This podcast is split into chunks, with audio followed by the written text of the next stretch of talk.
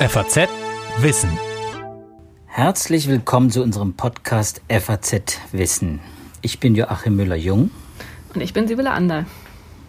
Und zusammen beschäftigen wir uns wie in den vorangegangenen Podcasts mit aktuellen wissenschaftlichen Studien.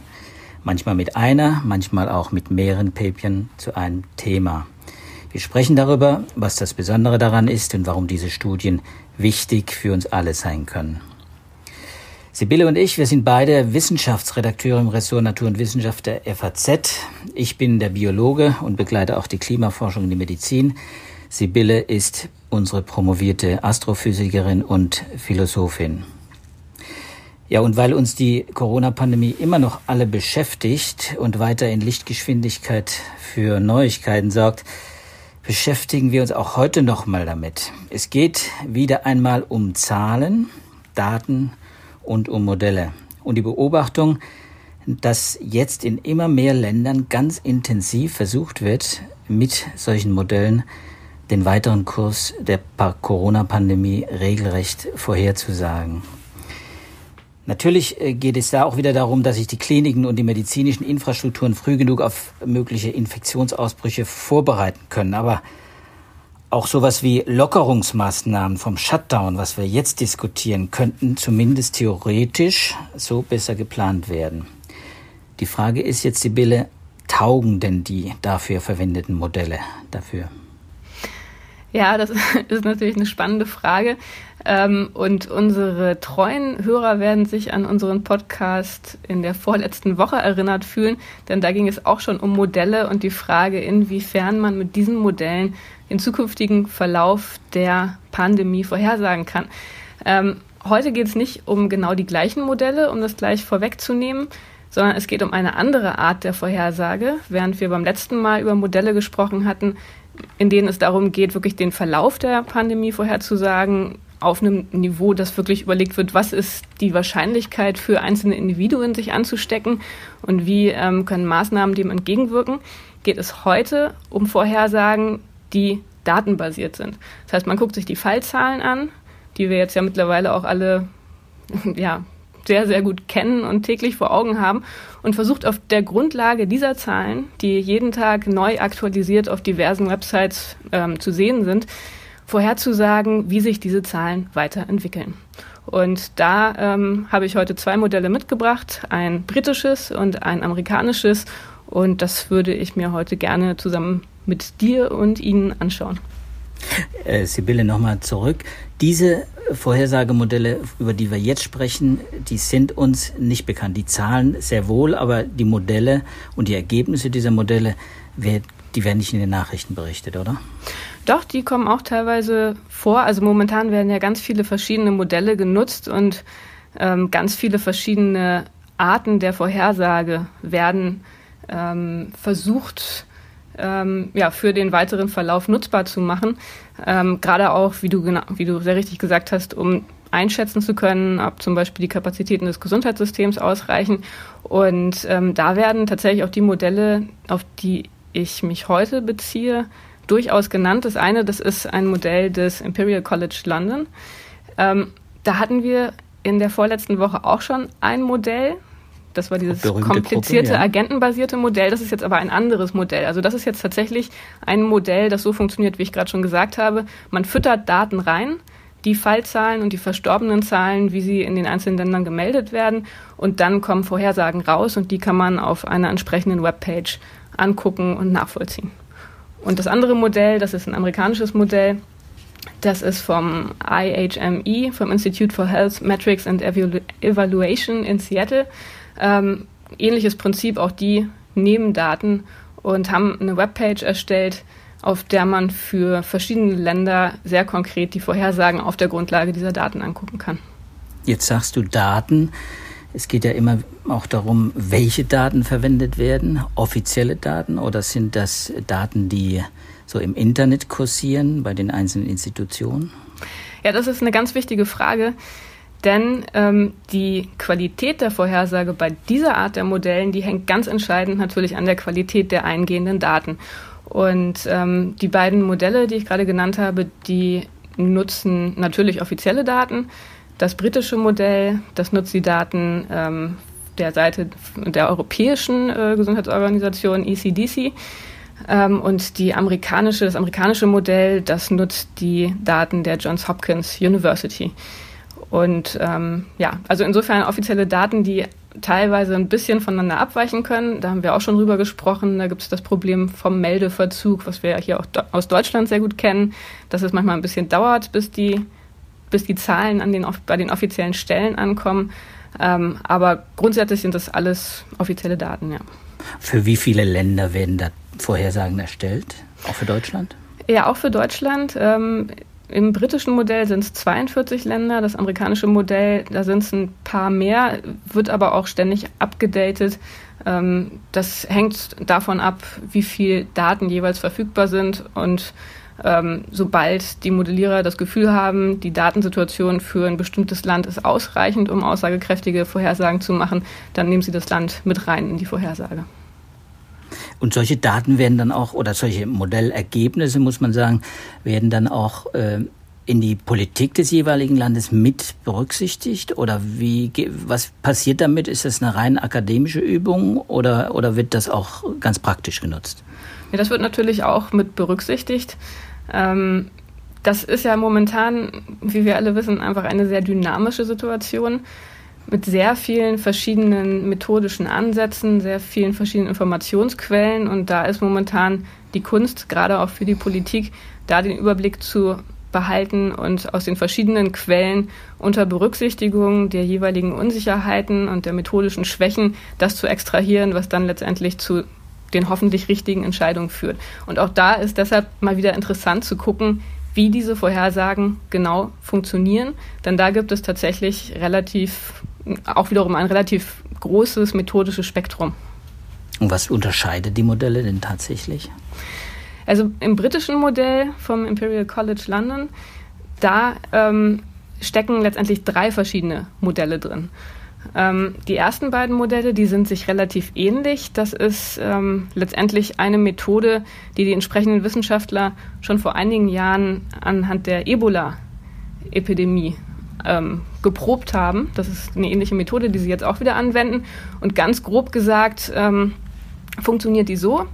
Also erstens ist die Datenbasis, auf die sie sich beziehen, nicht diejenige der Fallzahlen, also der Zahl der Infizierten, sondern sie nutzen die Zahl der Verstorbenen, weil die Wissenschaftler der Meinung sind, dass die Zahl der Verstorbenen sehr viel weniger anfällig ist für Schwankungen, für Fehler, die durch die individuelle Testpraxis in den einzelnen Ländern entsteht. Also das sind, insofern, wir, wieder bei der, bei, hm, das sind wir wieder bei der Dunkelziffer. Ne? Genau, also die Überlegung ist, die Zahl der Toten, das ist was, was wir relativ genau wissen. Auch da gibt es natürlich Unsicherheiten, aber ich denke, das kann man auf jeden Fall sagen, im Vergleich zur Zahl der Infizierten ist die Zahl der Toten deutlich genauer bekannt. So, insofern ist das erstmal die Grundlage. Und was dann diese britischen Wissenschaftler machen, ist, dass sie sich einen Zeitraum nehmen der gemeldeten Todesfälle und versuchen, auf dieser Grundlage die effektive Reproduktionszahl abzuleiten. Die haben wir jetzt auch schon in den letzten Wochen mehrfach angetroffen. Das ist ähm, in der klassischen Form die Anzahl derjenigen, die pro Infiziertem angesteckt werden. Da es jetzt hier um die Todesfälle geht, ist es entsprechend die Anzahl der Verstorbenen, die von einem verstorbenen Fall ähm, angesteckt wurden. Also das ist eine ganz wichtige Zahl, ne? diese R-Zahl, die R-Kennziffer. Genau. Das ist sozusagen die charakteristische Größe für den epidemischen Verlauf der Pandemie in den einzelnen die Ländern. Sagt, die sagt uns, wenn es wirklich runtergeht mit der Kurve. Genau. Oder wie stark sie ähm, derzeit noch hochgeht. So, und insofern ist das der erste Schritt für die Wissenschaftler, dass sie diese Zahl, diese Reproduktionszahl ableiten aus den Daten und dann als nächsten Schritt nutzen, um vorherzusagen, wie sich die Zahlen weiterentwickeln.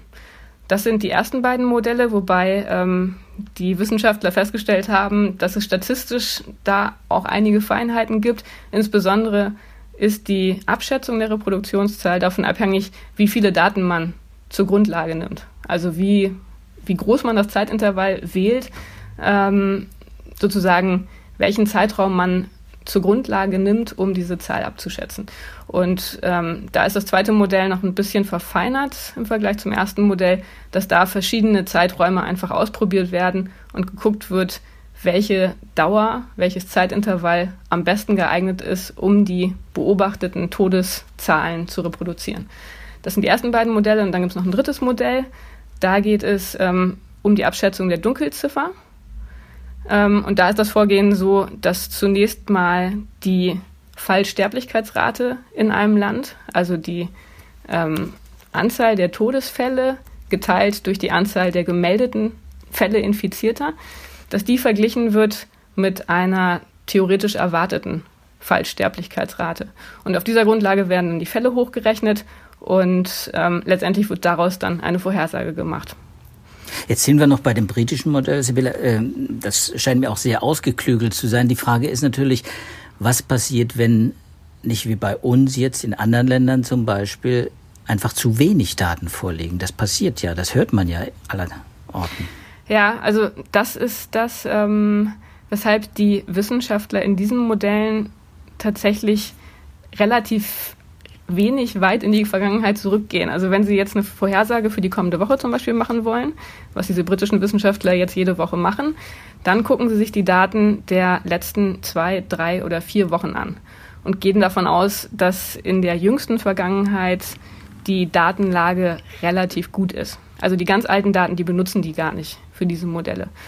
Ähm, aber natürlich sieht man, und die Daten, die sind auf der Webpage auch einsehbar, dass trotzdem nach wie vor wahnsinnige Schwankungen in den einzelnen Ländern existieren, die damit zu tun haben, wie schnell die Fälle gemeldet werden und auch ähm, damit zu tun haben, dass es in verschiedenen Ländern auch in Bezug auf die Todesfälle eine gewisse Dunkelziffer gibt.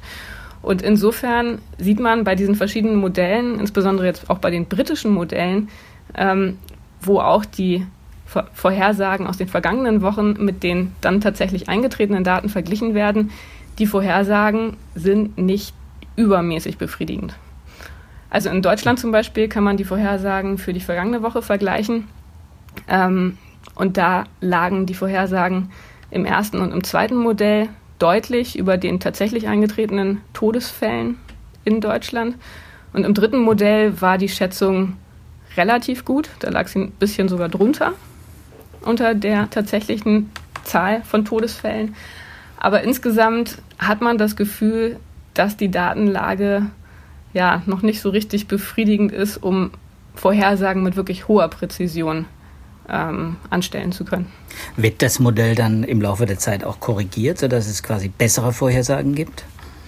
Also bei dem Modell ist es so, dass es ähm, ja sehr stark wirklich von der Datenqualität abhängt und wenn man davon ausgeht, dass die besser wird, dass sich äh, Meldevorgänge vielleicht besser einspielen, dass ähm, Falldefinitionen klarer werden, dann wird auch das Modell sicherlich besser werden. Noch deutlicher ähm, wird die Verbesserung sein beim amerikanischen Modell, das ein bisschen anders funktioniert. Denn da ist das Modell ein wirkliches Datenfitting-Modell. Also da wird nicht erst die Reproduktionszahl äh, berechnet, sondern da geht es dann wirklich darum, dass man sich die wiederum die Todesfallzahlen anguckt und versucht, die mit speziellen Kurven wiederzugeben und dann anhand dieser Kurven die zukünftigen ähm, Todesfälle zu extrapolieren. Und die Form dieser Kurven, die durch die Daten gelegt wird, diese Form, die wird jeweils angepasst an das aktuelle Wissen. Denn da stecken so Dinge drin wie auch ähm, die Wirkung von Maßnahmen wie Schulschließung und so weiter. Das sind alles Informationen, die in diese Form der Kurve äh, einfließen. Und das, dieses Modell, das entwickelt sich tats tatsächlich dynamisch mit der Zeit und ähm, wird ja auch fast in Echtzeit, wenn man der Website glauben darf, angepasst an die aktuellen Entwicklungen in den einzelnen Ländern. Jetzt kann man sich natürlich vorstellen, äh, dass sowas nicht nur in den USA oder in Großbritannien äh, klappt, sondern äh, dazu sind sicher auch deutsche Wissenschaftler in der Lage. Kannst du dir vorstellen, dass wir auch äh, ein, eine Art RKI-Modell in der Richtung bekommen? Hast du da Informationen oder gibt es vielleicht auch akademische äh, Versuche, so ein Modell zu entwickeln, damit wir ein, zwei Wochen oder wie bei dem, ich glaube bei dem amerikanischen war es, wo es dann wirklich auch Monate voraus äh, äh, gesagt wird, wie sich die Pandemie weiterentwickelt. Ja, also diese Modelle, um das jetzt nochmal mit den anderen Modellen, über die wir in der vorletzten Folge gesprochen haben, in Bezug zu setzen, diese Modelle sind relativ einfacher Natur. Also die sind nicht besonders schwierig zu entwickeln. Daten zu fitten ist im Vergleich eher einfacher als ein ganz komplexes, dynamisches System im Detail zu modellieren. Und insofern gibt es diese Modelle auch in vielen Varianten, natürlich hier in Deutschland, und die werden auch genutzt. Ähm, diese beiden Modelle, die ich jetzt hier heute mitgebracht habe, sind deshalb ganz schön und vielleicht auch ähm, ja, einfach interessant zum Angucken, weil man die sehr dynamisch im Netz ähm, sieht und selber nutzen kann. Also man kann da jeweils jeden Tag die aktuellen Daten für Deutschland angucken ähm, und kann die dann auch direkt mit dem vergleichen, was wir in den Fallzahlen sehen. Wobei das britische Modell jeweils wöchentliche Vorhersagen macht. Hm, wir werden ja das äh, Modell und äh, beide Modelle natürlich dann auch mit der entsprechenden Link in unsere Shownotes stellen. Ähm, ich meine, jetzt haben wir unsere Zuhörer auch lang genug auf die Folter gespannt. Mich interessiert natürlich auch, was sagen uns denn die zwei Modelle für die nächsten Wochen voraus? Wird es besser in Deutschland? Haben wir den Peak überschritten? Oder wie geht's, wie lange müssen wir vielleicht auch noch mit, mit Todes, mit hohen Todeszahlen rechnen? Ja, beide Modelle, also insbesondere das britische Modell, das macht ja tatsächlich nur Vorhersagen für die kommende Woche. Und auch das amerikanische Modell, da sieht man sehr stark, das macht zwar längerfristige Vorhersagen, aber je weiter man in die Zukunft schaut, desto größer werden die Unsicherheiten, desto größer werden die Fehlerbalken, die angegeben sind. Insofern sind diese Modelle nicht wirklich gut dafür geeignet, sehr weit in die Zukunft zu schauen. Ähm, beim britischen Modell wäre ich ähm, ja ein bisschen vorsichtig, weil da, wie gesagt, die Zahlen ähm, jetzt für die für die ersten Vorhersagezyklen schon nicht besonders gut waren. Ähm, aber da wird ein weiterer starker Anstieg vorhergesagt für Deutschland. Für Deutschland. Ja auch Genau, was auch jetzt nicht so richtig, würde ich sagen, unserem ähm, subjektiven Gefühl entspricht. Also insbesondere sind auch die Vorhersagen für die Reproduktionszahl deutlich höher als das, was das RKI zum Beispiel sagt. Also das ist ein sehr pessimistisches Modell. Das amerikanische Modell ähm, dagegen, das sagt, dass in Deutschland der Peak der Todesfälle am 13. April erreicht worden sein sollte, also vorgestern. Das deckt sich auch nicht so richtig mit den Zahlen bisher denn die sind ähm, wieder runtergegangen. Also da war der Peak am 10. April. Da muss man jetzt gucken, wie sich das weiterentwickelt. Ähm, also das amerikanische Modell ist deutlich optimistischer als das britische, wenn man sich das anschaut. Ähm, aber wie gesagt, die Unsicherheiten in Bezug auf längerfristige, längerfristige Prognosen, die sind sehr, sehr groß. Was vielleicht noch ganz interessant ist, ist im britischen Modell, dass da auch die Dunkelziffer ähm, abgeschätzt wird, also die Untererfassung, wie sich die tatsächlichen Fallzahlen mit den gemeldeten verhalten. Und ähm, da wird gesagt, dass in Deutschland die offiziellen Fallzahlen um einen Faktor 2,6 zu niedrig sind. Also wir haben knapp dreimal mehr Fälle als gemeldet, behaupten die Briten. Finde ich seriös? erstmal nicht unplausibel, dass wir, also ich würde denken, es ist eher zu hoch gegriffen weil wir in Deutschland ja wahnsinnig viel testen. Im internationalen Vergleich hat nur die Schweiz mehr getestet pro Million Einwohner. Ähm, Habe ich heute Morgen bei einer Pressekonferenz ähm, der deutschen Labore erfahren. Ähm, Im Vergleich ist es interessant zu gucken, was das Modell für Österreich vorher gesagt hat. Da sagt das Modell nämlich, dass in Österreich die tatsächliche Zahl Infizierter äh, um einen Faktor 2,2 höher ist. Und das ist deshalb interessant, weil Österreich ja eine repräsentative Studie durchgeführt hat. Karfreitag wurden die Ergebnisse bekannt gegeben und da kam raus, dass die tatsächliche Zahl Infizierter mehr als ein Faktor 3 über der bekannten Zahl liegt. Also da ist es dann so ein bisschen die Frage, ob man jetzt sagt, es ist eine gute oder eine schlechte Schätzung. Es ist nicht so hundertprozentig akkurat, aber es ist auch nicht völlig verkehrt, kann man vielleicht hm. sagen. Also die Abschätzungen, die kommen mir entsprechend ähm, ja, realistisch vor. Für Deutschland, wie gesagt, vielleicht ein bisschen zu pessimistisch. Ja, das sind äh, natürlich äh, nicht unbedingt zuversichtliche Zahlen, aber ich glaube, wir müssen ohnehin äh, von Tag zu Tag leben, sagte Herr Wieler ja immer vom RKI, äh, und rechnen auch. Äh, wir dürfen, äh, glaube ich, erstmal nur das glauben, was uns äh, offizielle Zahlen mitteilen. Wir müssen noch einiges spekulieren über die Dunkelziffer. Ich glaube, da sind wir auch noch nicht da, wo wir sein wollten.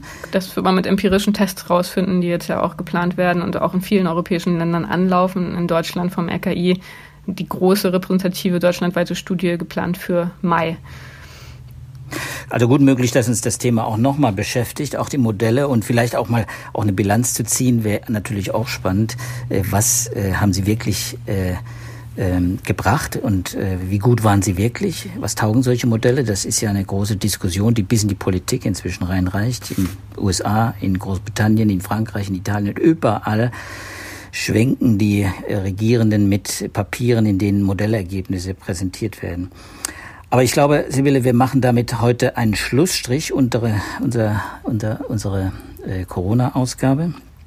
Mal wieder Corona, vielleicht auch beim nächsten Mal. Irgendwann werden wir auch andere Themen machen.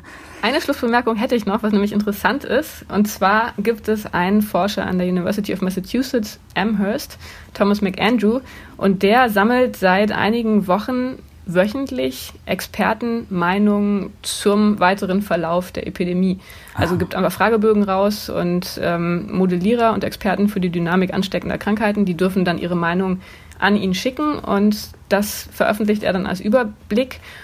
Und das gibt einem ja so ein bisschen einen Eindruck davon, wie einig oder uneinig sich die Experten sind. Und da muss man sagen, sie sind sich relativ uneinig. Und äh, ja, das sind auch sehr interessante also sie sind sich uneinig in Bezug auf, es sind sehr spezifische Fragen, also die Zahl von Fällen an einem bestimmten Datum und so weiter. Und das zeigt einfach mal wieder, dass äh, Vorhersagen aufgrund einzelner Modelle ähm, schwierig sind, direkt zu vergleichen. Man muss halt immer den Kontext kennen, man muss wissen, auf welchen Daten sie beruhen. Also insofern ist es schwierig, wenn man Modelle auf einzelne Aussagen festnagelt. Man muss immer versuchen zu verstehen, auf welcher Grundlage diese konkreten hm. Vorhersagen ähm, geschehen sind und sich damit ein umfassenderes Bild machen. Ja, okay, das ist natürlich Wissenschaft pur, wenn solche Widersprüche auch auftauchen und die Unsicherheiten zutage treten. Ich glaube, das ist auch ganz wichtig, das offen zu legen. Deswegen werden wir das natürlich auch in den Show Notes zeigen und einen Link äh, dann reinstellen. Liebe Zuhörer, das war wieder einmal unser Podcast FAZ Wissen. Sibylle und ich, wir verabschieden uns und freuen uns äh, natürlich auch wenn Sie uns beim nächsten Mal wieder zuhören. Wenn Ihnen die Folge gefallen hat und Sie die nächste Folge nicht verpassen wollen, dann können Sie uns gerne bei Spotify, Apple Podcast oder bei jedem anderen Podcatcher abonnieren. Ich verabschiede mich, sage Tschüss. Tschüss, bis zum nächsten Mal.